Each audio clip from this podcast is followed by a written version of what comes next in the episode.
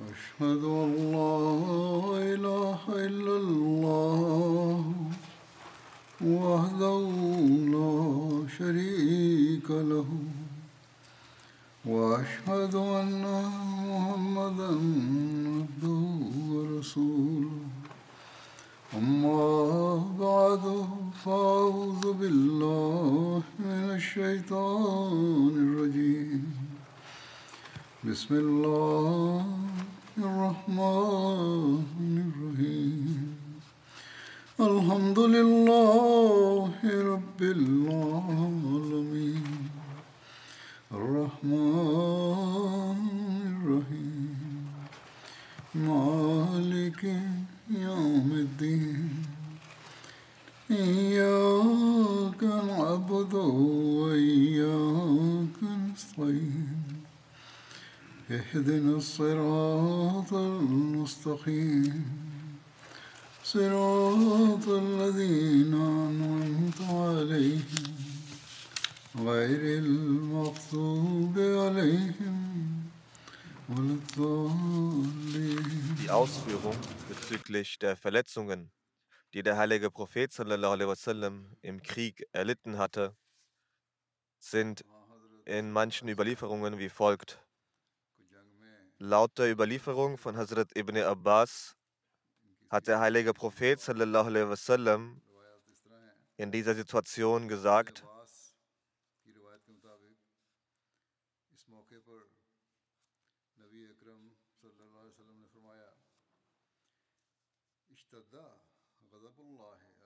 Allahs Zorn über jene Person wird streng die der Prophet Allah wasallam, auf dem Weg Gottes getötet hat. Allahs Zorn über jene Person wird streng, die der Prophet Allah wasallam, auf dem Wege Gottes getötet hat.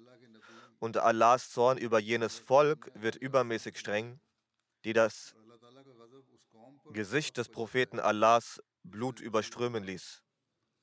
Tabrani überliefert, dass der heilige Prophet, sallam, als er verwundet wurde, sagte, der Zorn Allahs über jenes Volk wird übermäßig streng, dass das gesegnete Gesicht des Propheten Gottes sallam, verwundet hat. Dann fuhr er nach einer kleinen Pause fort. O Allah, vergib meinem Volk, weil es unwissend ist.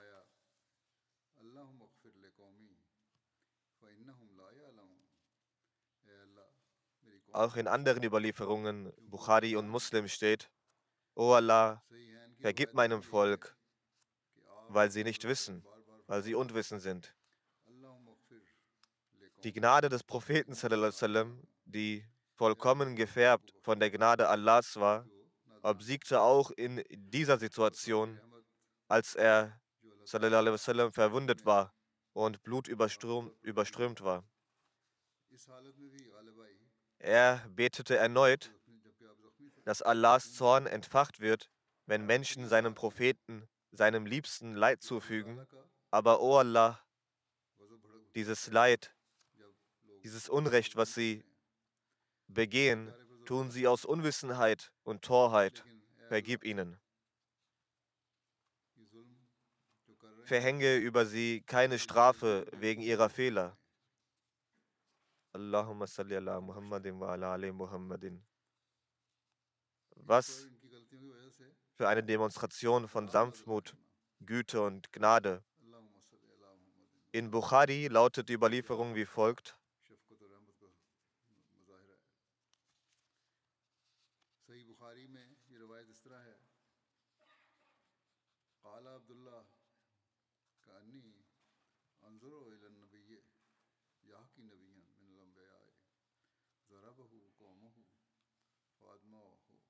Hazrat Abdullah bin Mas'ud erzählt, er sagt, es ist so, als würde ich den Propheten wasallam, auch jetzt noch vor mir sehen, der den Zustand eines Propheten unter den Propheten schildert, der von seinem Volk blutig geschlagen wurde, das Blut von seinem Gesicht wich und währenddessen fortlaufend sagte, O Allah, vergib meinem Volk, weil sie nicht wissen.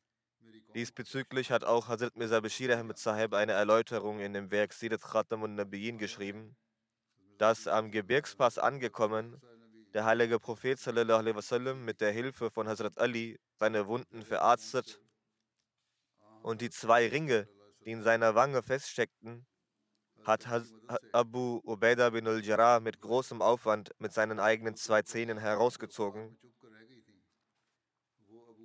sodass er dabei sogar selbst zwei Zähne verlor.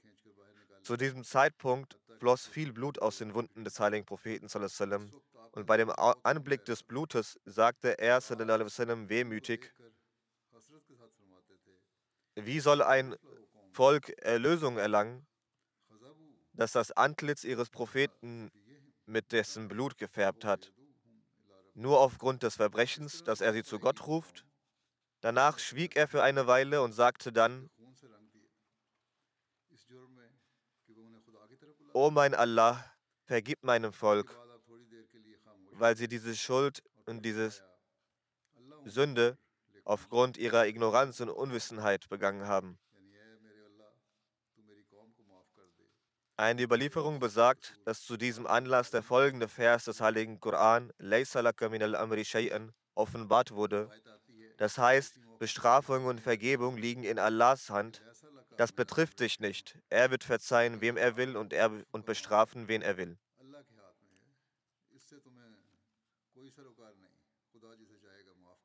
Dann wurde geschrieben, dass Fatima al-Zahra, die nach der schrecklichen Nachricht über den heiligen Propheten sallam, aus Medina losgeeilt war, sehr schnell in Uhud ankam. Als sie angekommen war, begann sie sofort, die Wunden des heiligen Propheten zu waschen, aber die Blutung wollte nicht aufhören. Letztendlich zündete Hazrat Fatima ein Stück von einer Matte an, bedeckte die Wunde mit der Asche und verband sie. Erst dann kam es dazu, dass die Blutung aufhörte. Auch die anderen Frauen hatten sich in dieser Lage um die verletzten Gefährten gekümmert und so und sich so Lohn von Gott verdient. Hazrat Khalifatul Masih II. Anhu schildert dieses Ereignis wie folgt.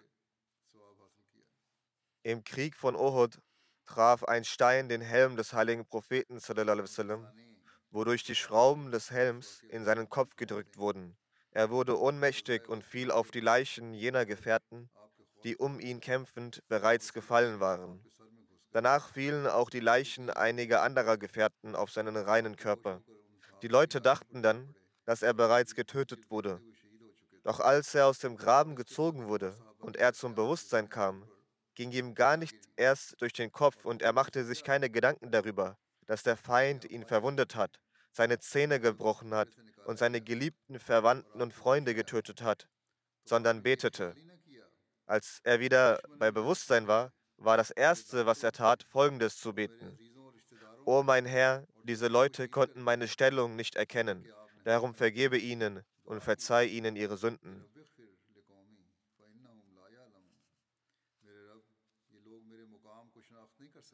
Es wird auch erwähnt, dass in der Schlacht von Uhud Engel anwesend waren und am Kampf teilnahmen. Saad bin Waqas berichtet, am Tag von Uhud habe ich zur Rechten und zur Linken des Gesandten Allah zwei Personen gesehen. Sie hatten weiße Bekleidung an, sie kämpften unerbittlich. Ich habe diese beiden weder zuvor gesehen, noch jemals danach wieder gesehen.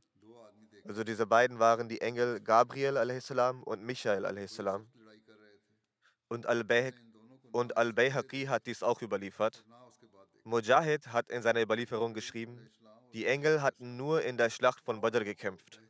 Al-Bayhaqi erklärt hierzu, er, also Mujahid, meint damit, dass die Engel dann nicht mehr kämpften, als die Muslime dem Befehl des heiligen Propheten zuwidergehandelt und den von ihm erteilten Befehl nicht geduldig befolgt hatten.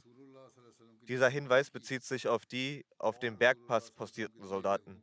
Als sie Gehorsamkeit zeigten und geduldig blieben, waren die Engel dabei, die Muslime zu schützen. Als sie aber Ungeduld zeigten, nahmen die Engel den Schutz hinfort. Wallahu a'lam, Allah weiß es am besten. Hierzu hat Muhammad bin Umar von seinen Lehrern bezugnehmend auf die Aussage Allahs Bala in Tasbiru wa Tattaku folgendes überliefert. Sie hatten keine Geduld an den Tag gelegt und verließen ihren Posten. So bekamen sie auch keine Hilfe mehr. Außerdem wurde durch ihn auch überliefert, dass seine Lehrer sagten, Musa bin Umer starb den Märtyrertod, dann nahm ein Engel in der Gestalt von Musa bin Umer die Fahne in die Hand, und an dem Tag kamen die Engel und waren anwesend, aber sie nahmen nicht am Kampf teil. Haris bin Simma skizziert diese Ereignisse wie folgt. Am Tag von Uhud befand sich der heilige Prophet wasallam, im Tal. Er wasallam, fragte mich nach Abdurrahman bin Auf. Ich sagte, ich habe ihn in der Nähe des Berges gesehen. Er wasallam, sagte, zweifelsfrei kämpfen die Engel gerade mit ihm zusammen. Haris berichtet, daraufhin kehrte ich zu dem Ort zurück, wo Abdurrahman sich befand. Ich sah sieben getötete Ungläubige vor ihm liegen. Ich sagte zu ihm, deine rechte Hand ist erfolgreich geworden. Haben Sie sie denn alle getötet? Er antwortete, ich habe diesen hier und den da getötet. Den Rest hat jemand getötet, den ich nicht gesehen habe. Ich sagte daraufhin, Allah und sein Gesandter haben uns die Wahrheit gesagt. Das heißt, die Engel hatten mit ihm zusammen gekämpft. Ibn Sa'd hat von Abdullah bin Fazl bin Abbas folgendes überliefert. Am Tage von Uhud hatte der Gesandte Allah sallam, die islamische Fahne Musa bin Umar gegeben. Musa fiel im Krieg als Märtyrer. Die Fahne nahm dann ein in der Gestalt von Musab erschienener Engel. Der Gesandte Allah sallam, sagte zu ihm, O Musab, schreite nach vorne. Der Engel schaute zu ihm und sagte, ich bin nicht Musab. Der Gesandte Allah sallam, erkannte, dass er ein Engel war, durch den ihm geholfen wurde. Mohammed bin Sabit sagt, dass der heilige Prophet sallam, am Tag der Schlacht von Uhud gesagt hatte, O Musab, schreite nach vorne. Abdurrahman bin Auf sagte, O Gesandter Allah sallam, wurde Musab nicht bereits getötet? Er sagte, der heilige Prophet sagte, das stimmt absolut, aber ein Engel wurde zu seinem Stellvertreter dem der Name von Musab gegeben wurde. Allama ibn Asakir hat von Saad bin Abi Waqas überliefert, am Tage von Uhud konnte ich mich selbst beobachten, wie ich Pfeile abschieße und dann eine schöne Person in weißer, in weißer Kleidung die Pfeile zu mir zurückbrachte. Ich kannte diese Person nicht, sodass ich nachher glaubte, dass sie ein Engel war. Von Umar bin Ishaq wird überliefert, am Tag von Uhud waren die Leute nicht mehr in der Nähe des heiligen Propheten. Saad stand vor ihm und schoss Pfeile ab. Ein junger Mann hob die Pfeile auf und brachte sie ihm wieder. Wann immer er einen Pfeil abfeuerte, holte der junge Mann ihn wieder zurück. Er sagte, O Abu Ishaq, schieße den Pfeil. Als die Schlacht zu Ende ging, hatte niemand mehr diesen Mann, diesen jungen Mann gesehen und keiner kannte ihn.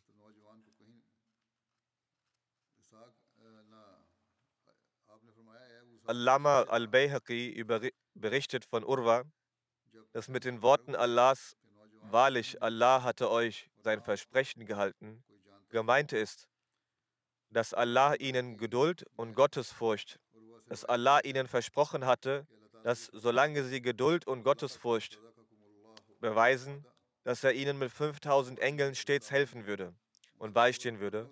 Und Allah tat dies auch genauso. Doch als sie der Anweisung des Propheten nicht mehr folgten und ihre Reihen nicht hielten und die Bogenschützen die Anweisung des Propheten, dass sie ihre Stellung nicht verlassen sollen, missachteten und der Welt trachteten, wurde die Hilfe der Engel weggenommen. Und Allah offenbarte diesen Vers. Allah offenbarte den Vers, wahrlich, Allah hatte euch sein Versprechen gehalten, als ihr sie schlugt. So erfüllte Allah sein Versprechen und zeigte ihnen den Sieg. Doch als sie die Anweisungen missachteten, wurden sie in eine Prüfung, in eine Erschwernis gebracht.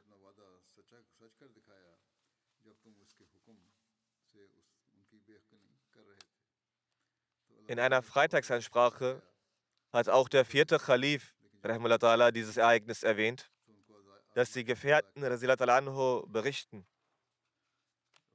dass als in der Schlacht von Badr die Engel gesehen wurden, trugen sie auf ihren Köpfen schwarze Turbane und trugen eine Uniform. Als die Gefährten diese Engel in unterschiedlichen Situationen sahen, trugen sie stets solche schwarzen Turbane. Als die Überlieferungen gesammelt wurden, waren sie überrascht. Doch so wie der Prophet sallam, den Begriff Musawwimin, also Strafende, erklärt hatte und erläutert hatte, war es so vorherbestimmt und genauso geschah es. Genauso trugen jene Engel, die in der Schlacht von Uhud anwesend waren und gesehen wurden, rote Turbane, nicht schwarze, sondern rote. In der roten Farbe war auch eine Botschaft des Leidens verborgen. Denn so viel Leid wie die Gefährten aufgrund der Verletzungen des Propheten sallam, ertragen mussten, die dem Propheten zugestoßen waren, sallam, haben sie im gesamten Leben des Propheten sallam, nicht ertragen müssen. Ihnen erreichte, sie erreichte nach einem Leid das nächste, nach einem Schmerz das, der nächste Schmerz, bis sie aufgrund des Schmerz und des Leidens in Ohnmacht fielen. In dieser Schlacht wurde eine solche Farbe für die Kenntlichmachung der Engel gewählt, in dem der Aspekt des Leidens, Blut und Trauer vorzufinden war und enthalten war. Es gibt viele Ereignisse der Standhaftigkeit und Opferbereitschaft der Gefährten, wie sie für das Leben des heiligen Propheten ihre eigenen Leben opferten.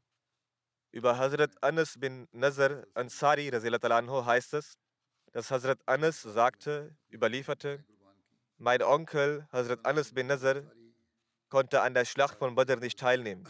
Er sagte, O Prophet, in der ersten Schlacht war ich abwesend, die sie gegen die Götzendiener geführt äh, hatten. Wenn Allah mich in der nächsten Schlacht gegen die Götzendiener beteiligt, dann wird Allah wahrlich sehen, was ich leisten werde. Als der Tag von Uhud sich ereignete und die Muslime das Schlachtfeld verließen, sagte er, O Allah, ich entschuldige mich für das, was sie getan haben. Damit waren seine Kameraden gemeint, die Muslime, die zerstreut waren.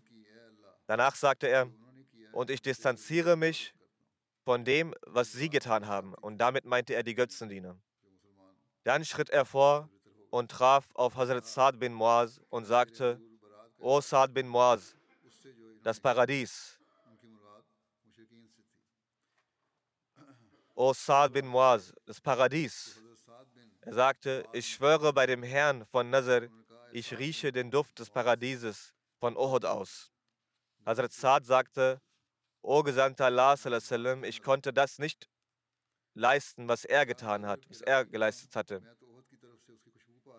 Also er berichtete es dem Propheten von der Schlacht vom Kampf von Hazrat Anas bin Nazar, dass so wie er ohne Furcht kämpfte, vermochte ich es nicht. Hazrat Anas berichtet, dass wir bei ihm mehr als 80 Schwertwunden und Pfeilwunden fanden und er hatte schon den Märtyrertod erlangt. Die Götzendiener hatten seinen Körper verstümmelt. Keiner konnte ihn wiedererkennen, außer seiner Schwester. Sie erkannte ihn anhand seiner Finger, an seiner Fingerkuppe. Hazrat Anas berichtet, dass wir dachten, dass dieser Vers, dass der Vers über ihn und die, die das Gleiche wie er leisteten, offenbart wurde. Und zwar der Vers, unter den Gläubigen sind, sind Leute,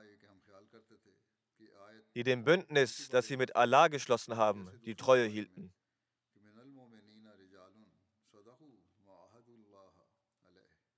Ibn Ishaq berichtet, dass der Onkel von Anas bin Malik namens Anas bin Nazar einigen Leuten wie Talha bin Ubaidullah, Umar bin Khattab und weiteren Leuten der Muhajirin und Ansar über den Weg, Weg lief.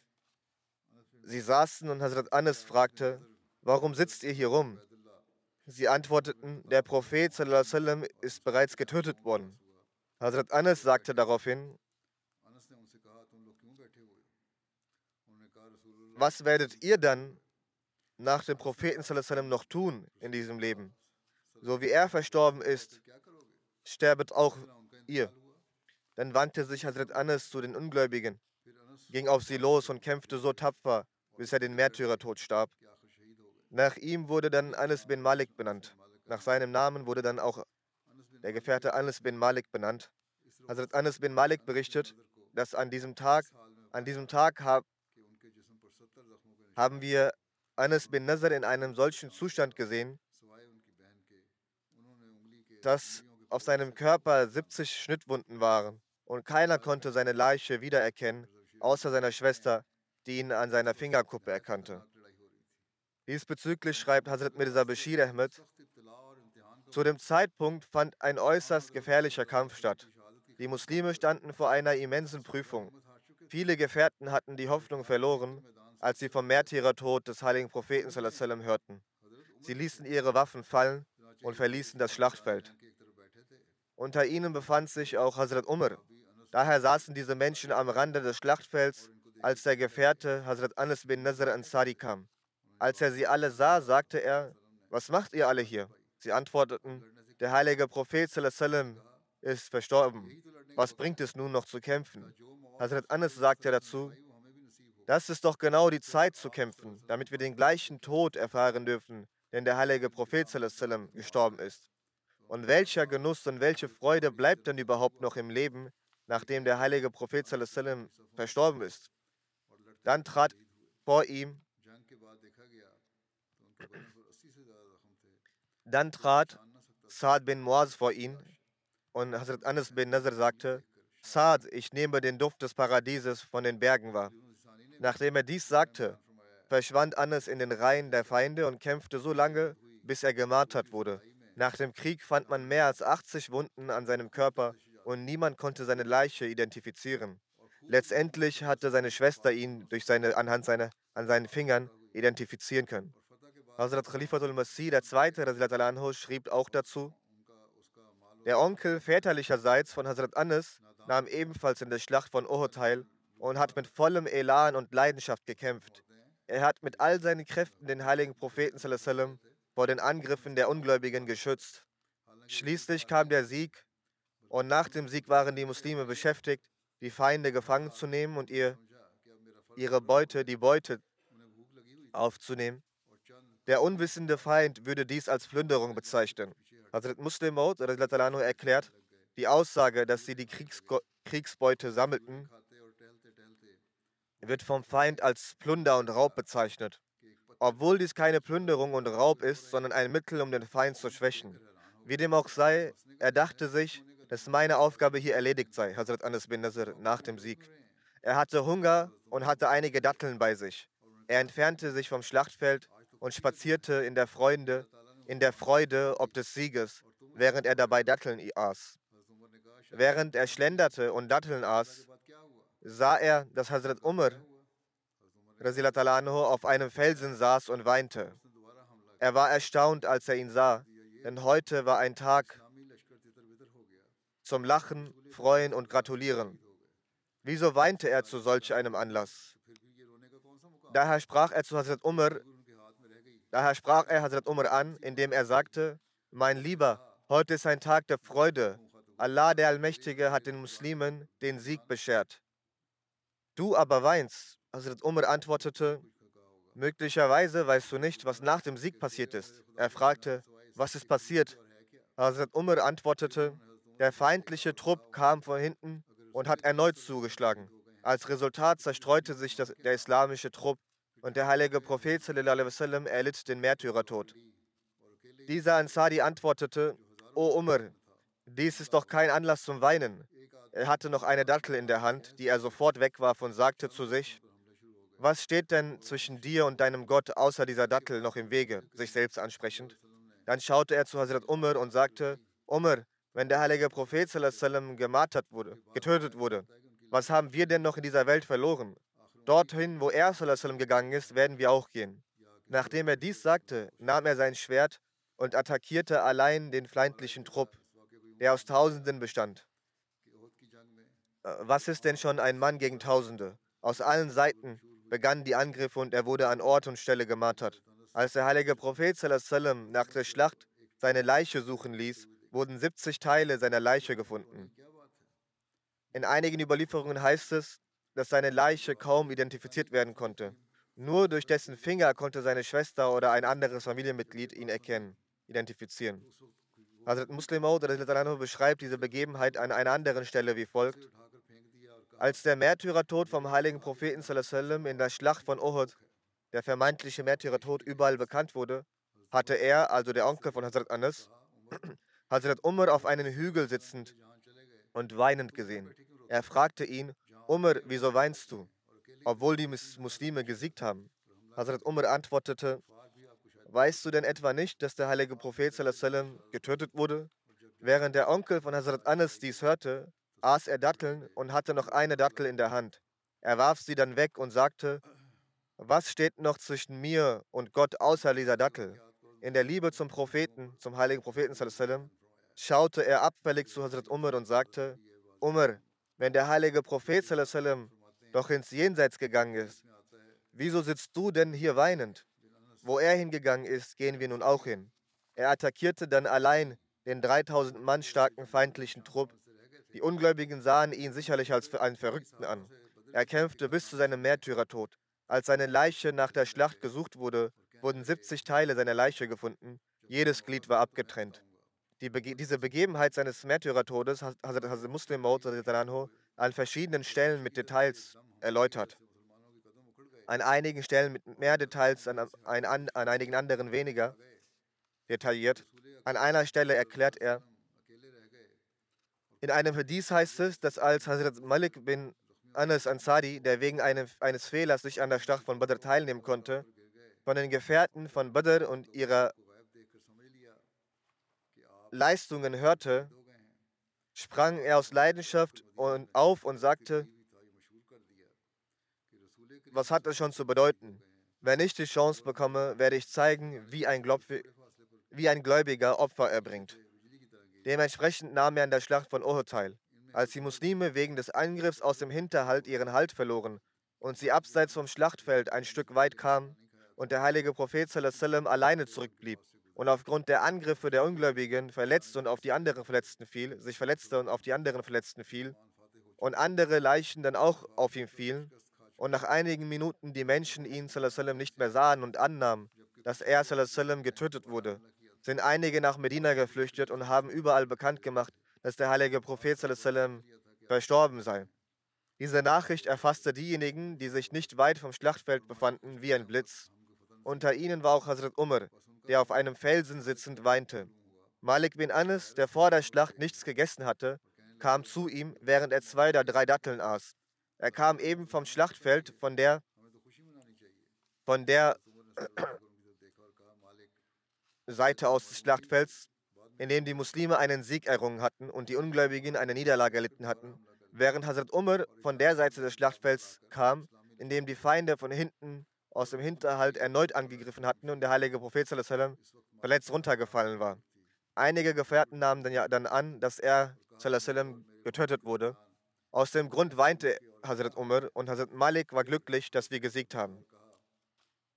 Deshalb erschien Malik seinen Wein, deshalb erschien Malik das Weinen von Hazrat Umar sehr seltsam und er begann erstaunt Hazrat Umar zu betrachten und sagte, Umar, ist dies eine Zeit der Freude oder des Weinens? Allah hat den Muslimen den Sieg beschert. Wir sollten uns freuen. Hazrat Umar hob den Kopf, schaute in seine Richtung und sagte, Malik, vielleicht weißt du nicht, dass der Krieg später eine Wendung genommen hat. Der Feind näherte sich von hinter den Bergen und startete erneut einen Angriff. Überwältigt vom plötzlichen Angriff wurde das islamische Heer auseinandergetrieben und der Gesandte Allah wurde getötet. In diesem Moment hatte Malik die letzte Dattel in der Hand. Er hob die Dattel hoch und warf sie auf den Boden und sagte, zwischen mir und meinem Geliebten gibt es nichts mehr außer dieser Dattel. Das sagte er dabei, als er sie wegwarf. Dann sah er Hazrat Umar an und sagte, wenn das stimmt, was du sagst, dann ist es kein Anlass zu weinen. Wir sollten uns darauf vorbereiten, dorthin zu gehen, wo unser Geliebter hingegangen ist. Damit zog er seine, das Schwert aus der Scheide und stürzte sich auf die feindliche Armee. Ein einzelner Mann kann gegen Hunderttausende nicht viel ausrichten. In kürzester Zeit wurde sein Körper in Stücke, Stücke gerissen und verteilte sich über den Boden. Und als Allah den Muslimen erneut den Sieg gewährte und der Prophet Muhammad sagte, sucht Malik nach Malik bin Anas, wo ist er? Da kamen die Leute und berichteten, dass er nicht vorzufinden, aufzufinden sei. Daraufhin ordnete der Prophet, der heilige Prophet erneut seine Suche an. Währenddessen erreichte seine Schwester, nachdem sie die beängstigende Nachricht gehört hatte, dass der Gesandte Allah gestorben sei, eilig das Schlachtfeld. Schließlich erreichte sie einen Ort, an dem sie die Teile eines Leichnams sah. Durch einen Finger erkannte sie, dass es die Leiche ihres Bruders Malik war und brachte dem heiligen Propheten Muhammad diese Nachricht. So sah die Liebe der Gefährten für den heiligen Propheten aus. Dies wird in, in Zukunft weitergeführt, diese Erwähnung. Möglicherweise wird es in den künftigen Freitagsansprachen weiterhin thematisiert. Heutzutage sollten wir auch die Ahmadis im Jemen in unseren Gebeten einschließen, denn sie sind derzeit mit vielen Schwierigkeiten konfrontiert. Ebenso sollten wir für die muslimische Umma beten. Möge Allah in ihnen auch Einheit und Zusammenhalt schaffen und ihnen Vernunft und Einsicht schenken. Für die allgemeinen Zustände in der Welt sollten wir ebenfalls beten. Die Welt bewegt sich mit großer Geschwindigkeit in Richtung Krieg. Möge Allah gnädig sein. Nach dem Gebet werde ich auch für zwei Toten werde ich auch zwei Totengebete in Abwesenheit leiten. Der, das erste Totengebet ist von dem geehrten Hazrat, von dem geehrten Hafiz Dr. Abdul Hamid Komanga Sahib, dem stellvertretenden Amir von Sierra Leone. Der stellvertretende Amir von Sierra Leone war. Er ist am 13. Januar nach einer kurzen Krankheit im Alter von 45 Jahren verstorben. Inna lillahi wa inna ilaihi rajiun. Allah sind wir und zu ihm kehren wir heim. Der Verstorbene hatte durch die Gnade Allahs das Wasiert abgeschlossen. Musa Meva Sahib, der Amir Jamaat in Sierra Leone, schreibt, Dr. Komanga Sahib war in Sierra Leone derjenige, der am meisten für das Gender Wasiert spendete. Er sagt, als meine Wenigkeit die Menschen um ein neues Jalsa-Gelände zu erwerben, um finanzielle Unterstützung bat, versprach Dr. Sahib die höchste Summe und entrichtete vor seinem Ableben 10.000 US-Dollar als Spende. Dr. Saib hatte unter dem Nusrat Jahan-Scheme fünf Jahre für den Dienst an der Gemeinde gewidmet. Seine Stationierung war für Nigeria geplant, aber sie war noch nicht abgeschlossen, noch nicht finalisiert und die Unterlagen waren noch nicht vollständig. In dieser Zeit erhielt er während der in dieser Zeit erhielt er aufgrund der Rückkehr eines unserer pakistanischen Ärzte die Gelegenheit, im Freetown Hospital zu arbeiten. Dort hat er sehr bestrebt gearbeitet. Die Summe, die er während seines Aufenthalts dort als seinen Anteil vom Krankenhaus erhalten hat, hat er dem Krankenhaus als Spende überlassen und sich um die Ausstattung und Instandhaltung des Krankenhauses gekümmert. Diese Summe entspricht in der örtlichen Währung 200.000 Leones. Er pflegt eine große Liebe zum Khilafat. Der größte Kummer in seinem Leben war, der größte Kummer in seinem Leben war, dass er nicht die Gelegenheit bekommen hatte, den Kalifen zu treffen. Er hat, er hat sich sehr bemüht, mich zu treffen, aber er erhielt kein Visum. Er versuchte es zweimal. Während seines medizinischen Dienstes behandelte er bedürftige Patienten kostenlos. Viele Ahmadi-Studenten, deren Eltern sich die Studiengebühren nicht leisten konnten, erhielten Unterstützung von Dr. Sahib. Er war äußerst ehrlich, fleißig und half gerne anderen. Seine Hochzeit erfolgte, seine Ehe erfolgte mit Dia Yatta Komanga Saiba, der jüngeren Schwester von Tumu Kalu Sahib, der hier lebt, in UK. Sie haben zwei Kinder, eine Tochter von etwa vier Jahren und einen Sohn von etwa zwei Jahren. Der dortige Missionar, Herr Saidul Hassan Shah Sahib, sagt, er besaß viele Qualitäten, die ich persönlich kenne. Als der neue Amir Sahib, Musa Meva Sahib, gewählt wurde, war Dr. Komanga Sahib eine herausragende Persönlichkeit in seinem Team. Nachdem er einen Facharzttitel in Gynäkolo Gynäkologie in Kenia erworben hatte, kam er nach Sierra Leone. Eine seiner Qualitäten war, dass er unermüdlich arbeitete. Er arbeitete Tag und Nacht und vergaß dabei, dass seine Frau und Kinder auf ihn warteten. Er war auch ein Hafiz Koran und rezitierte den Koran mit einer sehr schönen Stimme. Im vergangenen Ramadan leitete er das Tarawi-Gebet in der Zentrale und die Menschen genossen es sehr. Eine weitere bemerkenswerte Eigenschaft von Dr. Saib war seine Demut. Er begrüßte die Menschen immer mit einem Lächeln im Gesicht und hielt seine Krankheit und Schmerzen verborgen. Safir Ahmed Sahib ist auch ein Murabbi Silsla. Er sagt, Sahib besaß viele gute Eigenschaften. Er genoss einen guten Ruf in der Gemeinde. Allah hatte Heilung in seinen Händen gelegt. Menschen kamen zu ihm, um medizinische Behandlung zu erhalten. Neben der körperlichen Behandlung führte er auch spirituelle Behandlungen durch. Er machte sie auch mit den Lehren der Ahmadiyya Jamaat vertraut. Der Verstorbene hielt die Gebete und Fastentage stets ein. Der Verstorbene war regelmäßig im Gebet und im Fasten. Er verrichtete das Tahajjud-Gebet, erfüllte seine Versprechen im Spenden, die Spendenversprechen, legte seine weltlichen Angelegenheiten für religiöse Angelegenheiten immer beiseite und gehorchte sofort der Stimme der Gemeinde. Er respektierte Amtsinhaber und Missionare der Gemeinde sehr. Auf das Freitagsgebet achtete er besonders. Er legte alle seine Beschäftigungen beiseite und kam in die Moschee in Porto Loco, in Port Loco zum Freitagsgebet. Abdul Haik Roma Sahib, stellvertretender zweiter Amir, sagt, dass Dr. Komanga Sahib auch ein Mitglied des Komitees für die Übersetzung des Heiligen Koran in die lokale Sprache in Sierra Leone, Mende, war. Er pflegte das fünfmalige Gebet regelmäßig zu verrichten. Er verrichtete das Tahajjud-Gebet. Er sagt, er war im wahrsten Sinne ein Wak für Sindhi. Er ging stets nach seiner staatlichen Arbeit in das Krankenhaus der Ahmadiyya-Gemeinde und arbeitete dort bis zum Maghrib-Gebet. Danach ging er zum Missionshaus. Er arbeitete bis spät in die Nacht und ging dann nach Hause. Er bekam oft wahre Träume, deren Wahrhaftigkeit sich auch äußerte und sich zeigte. Er sagt, er entwarf entsprechend der Anweisungen des Kalifen einen Lehrplan für zehn Jahre für die Gemeinde, damit in Zukunft viele Ehrenamtliche für die Gemeinde gewonnen werden könnten. Er sagt, als stellvertretender Amir hatte ich eine enge Beziehung zu ihm. Die Liebe zur Gemeinde, die Erfüllung der Rechte Allahs und seiner Schöpfung, Großzügigkeit, Demut, Opferbereitschaft, er hatte viele gute Eigenschaften. Herr Imami Sisir Sahib sagt, er schrieb sich im Jahre 1989 in der Jamiatul Mubashirin in Sierra Leone ein. Im Jahre 1991 beendete er sein Studium mit sehr guten Leistungen.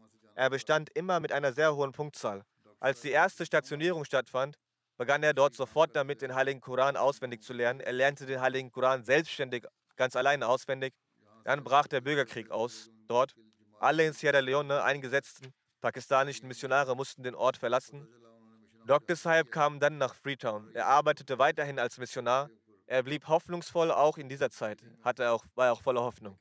Als von der hiesigen Zentrale Bedarfsartikel nach Sierra Leone geschickt wurden, erfuhren die Rebellen darüber und sie griffen das Missionarshaus an.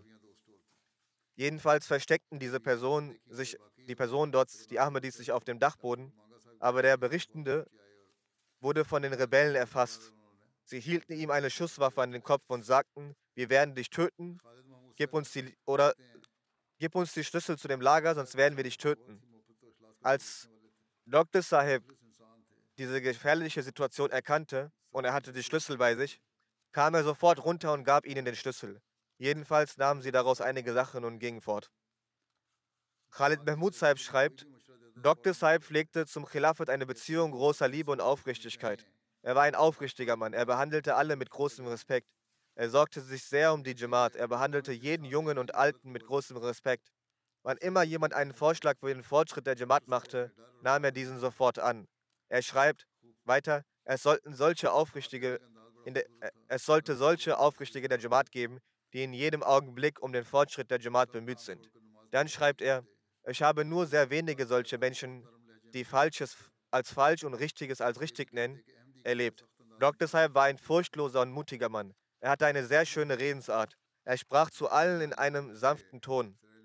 Er ließ sämtliche Arbeit liegen, um zu beten. Auch wenn jemand in seinem schroffen Ton zu ihm sprach, antwortete er in einem sehr sanften Ton und sagte dazu, ein Ahmadi sollte nicht auf eine solche Art, harte Art sprechen. Die Lajna Imaila UK baut in Sierra Leone eine Entbindungsklinik. Durch die Gnade Allahs ist es ein sehr großes Projekt. Die ehemalige nationale Präsidentin der Lajna, Dr. Fadi Hasaiba, ging für eine Besichtigung dorthin. Sie berichtete, ich erlebte ihn als einen äußerst hilfsbereiten Menschen. Als ich dorthin ging, um die Entbindungsklinik der Lajna zu besichtigen, traf ich Dr. Sahib. Im Zusammenhang mit der Klinik der Lajna erwies er uns sehr wertvolle Ratschläge. Danach führte er uns durch ihr Staatskrankenhaus. Seine Leidenschaft für den Dienst an der Menschheit rührte mich zutiefst.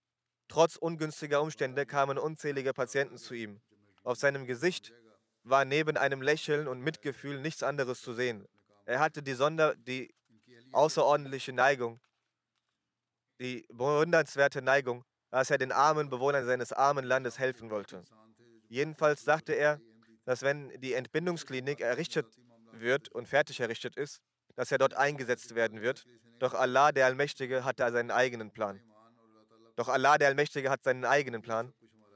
Seine Ehefrau, Radiyat Saiba, schreibt, mein Ehemann war ein frommer Mann, der ein aufrichtiger und hingebungsvoller Ahmadida Jamaat war. Er zog die Jamaat stets seinen persönlichen Anliegen vor.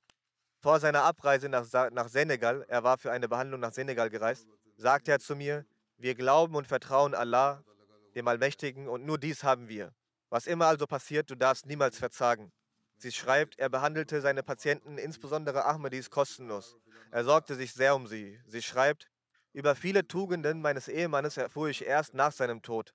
als mir andere davon berichteten. Sie schreibt, ich bezeuge, dass er das fünfmäßige Namas regelmäßig verrichtete, das Tahajjud-Gebet verrichtete und ausnahmslos sein Visiert nach seinem Einkommen, gemäß seinem Einkommen, versprach und auch nach, direkt nach Erhalt seines Einkommens auszahlte. Jedes Jahr pflegte er während des Monats Ramadan mindestens einmal den Heiligen Koran durchzulesen und riet dies auch mir an. Er war ein sehr guter Ehemann und Vater und hielt uns alle glücklich. Möge Allah, der Allmächtige, ihm vergeben und gnädig sein. Möge er seine Ränge erhöhen. Möge er auch der Hüter und Helfer seiner Kinder und Ehefrau sein. Die zweite Erwähnung, zweite verstorbene Person, der ich gedenken möchte, ist Frau Tahira Nazir Begum Saiba, die auch Tahira Rashiduddin genannt wurde. Sie war die Ehefrau des Missionaren Chaudhry Rashiduddin Sahib. Auch sie verstarb in den vergangenen Tagen. Wahrlich Allah sind wir und zu ihm kehren wir heim. In ihrer Familie fand die Ahmediyyat Einzug durch ihren Großvater väterlicherseits, Chaudhry Ghulam Hussain Sahib. Ebenso war ihr Großvater mütterlicherseits, Hazrat Chaudhry Ghulam Haider Sahib aus Dhariwal, Gefährte des verheißten Messias al-Islam. Sie war die Ehefrau, wie ich bereits sagte, von Chaudhry Rashiduddin Sahib. Im Dezember 1958 wurde ihr Nikah von Maulana Jalaluddin Shams Sahib in der Aufsicht und in der Anwesenheit von Hazrat Muslim Maud verlesen. Hazrat Muslim Maud leitete im Anschluss das Gebet. Sie erzählte auch, sie erzählte auch einst einen Traum, den sie sah. Sie sagte, dass sie in dem Traum Folgendes sah. 1980 erhielt ich ein Ticket, um an der Majlis Mushavrit, an der Beratschlagungsversammlung teilzunehmen. Sie wurde als Vertreterin gewählt.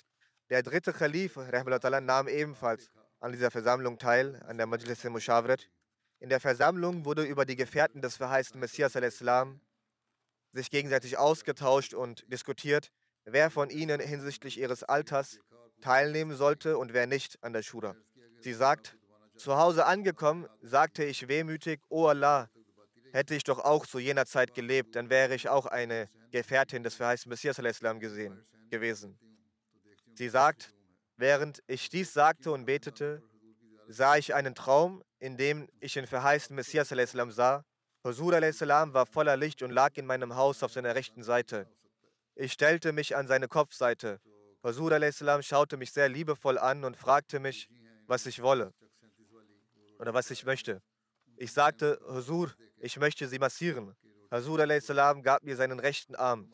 Diesen massierte ich für eine lange Zeit. Danach begab sich Hasur al-Islam für das Maghrib-Gebet in den Hof.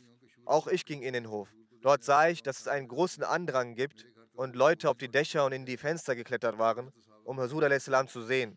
Ich fragte sie, woher sie wussten, dass Hasur al-Islam zu mir nach Hause gekommen ist. Sie antworteten, wie kann es sein, dass er al-Islam zu dir nach Hause kommt und wir davon nichts erfahren? Sie sagt, sie rief Biji, eine Frau aus Jak Nummer 37, die für sie indisches Fladenbrot immer backte, und sagte ihr, Lassen, lass, das, lass die Fladenbrote nun liegen. Husur al-Islam, der verheißte Messias al-Islam, ist zu uns nach Hause gekommen. Komm und schau, sich, schau, dich, schau, schau ihn an und sehen.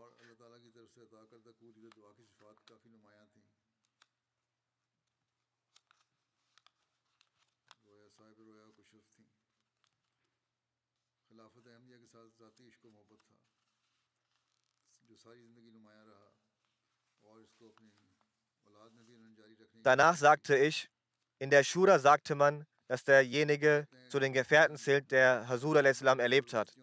Doch in meinem Haus war Hasur al-Islam für zwei Tage und eine Nacht. Daher gehöre ich auch zu den Gefährten. Sie sagt, Allah dem Allmächtigen gebührt unermesslicher Dank. Wie soll ich diesen erweisen? Ihr Sohn ist Dr. Alimuddin. Er wohnt hier in UK. Er war auch internationaler Vorsitzender in Irland. Heutzutage lebt er hier in UK. Er sagt, Allah der Allmächtige hatte unsere Mutter mit unzähligen guten Eigenschaften gesegnet. Zu diesen zählte besonders die Beziehung zu Allah, die persönliche Liebe und die liebevolle Beziehung zu Allah und die von Allah gegebene Eigenschaft der Erhörung der Gebete. Sie hatte auch wahre Träume. Zum Khilafat der Ahmadiyya hatte sie eine persönliche Liebe, die das ganze Leben herausragend war. Dies versuchte sie auch ihren Kindern weiterzugeben. Weiter sagt er, alle großen Persönlichkeiten, die unsere Mutter in der Kindheit zu Hause erwähnte, waren keine weltlichen herausragenden Persönlichkeiten, sondern es waren die Khulafa oder Namen von frommen weiblichen Figuren. Diese haben wir stets auf, von Kindesalter auf gehört. All diese frommen Persönlichkeiten bat unsere Mutter ununterbrochen auch um Gebete.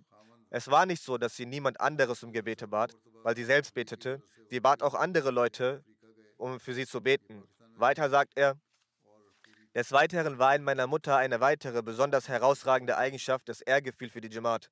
Einmal sagte zu Hause jemand aus unserer entfernten Verwandtschaft einige unanständige Worte über die Jamaat. Normalerweise hören Leute sich dies an und bleiben still. Doch Mutter antwortete in einem harten Ton zurück.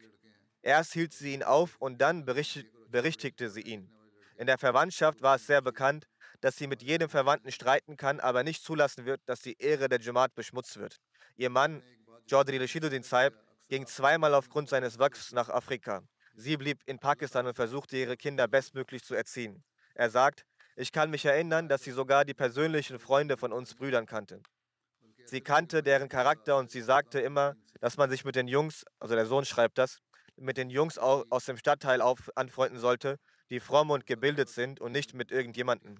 Eine Sache, die ich oft gesehen habe, war, dass sie sich meistens mit Frauen anfreundete, die eine große Liebe zu Allah hatten. Sie sagte selbst, dass sie es nicht mag, unter der Gesellschaft der materialistischen Menschen zu sitzen.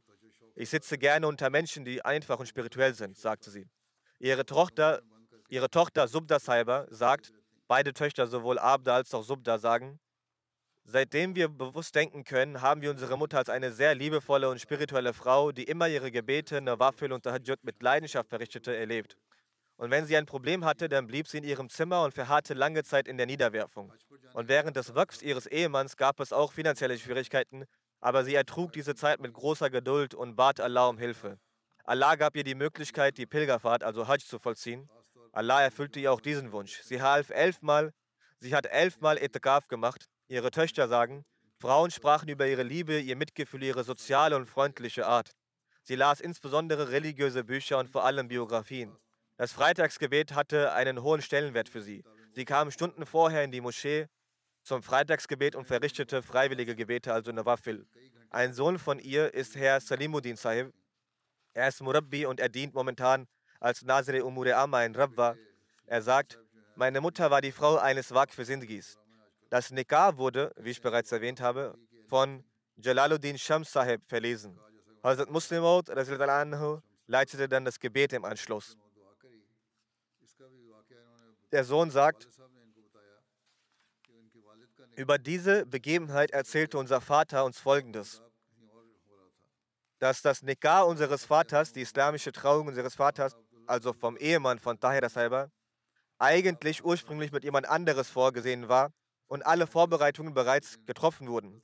Maulana Abul Atta Jalandri hätte das Nikah, die islamische Trauung, in der Nusrat Moschee in Rabwa verlesen sollen, alle waren eingetroffen, alle waren anwesend, aber Maulana, Ataul, Maulana Abul Atta Jalandri verlas erst das Nikah aller anderen Paare, aber nicht das von ihm, von Rashiduddin Saib, und sagte zu ihm, du bist ein Waq für Sindgi und daher wird Hazrat Muslim Maud dein Nikah verlesen, beziehungsweise es wird in seiner Anwesenheit stattfinden. Einige Zeit später löste die Seite der Frau, also die Seite der Frau die Verlobung auf und es kam nicht zu dieser Eheschließung, die ursprünglich geplant war. Dann wurde seine islamische Trau Trauung mit Dahira Saiba verlesen. Und es wurde auch eine sehr gesegnete Ehebeziehung. Sie zahlte ihre Genders re rechtzeitig. Die Sekretärin Mal aus Kanada schrieb, ich sah im Traum eins, dass ich das Register aufmache, ein Register aufmache und die Genders kalkuliere. Währenddessen setzte sich Dahira Saiba zu mir. Ich sagte ihr, wenn Sie 5000 Dollar ins Tehrik Jadid einzahlen, dann wird Ihr Name ins Register eingetragen. Sie sagte im Traum, dass sie es tun wird. Während dieser Zeit war sie in Pakistan. Als sie von Pakistan zurückkehrte, berichtete ich ihr von diesem Traum. Ich hatte das Gefühl, dass sie es auch tun wird. Als ich ihr von diesem Traum berichtete, nun hatte Allah der Allmächtige ihr auch Wohlstand gewährt, entrichtete sie sofort 5000 Dollar. Möge Allah der Allmächtige ihr vergeben und barmherzig sein und ihren Kindern die Kraft geben, ihre rechtschaffenden Taten fortzuführen.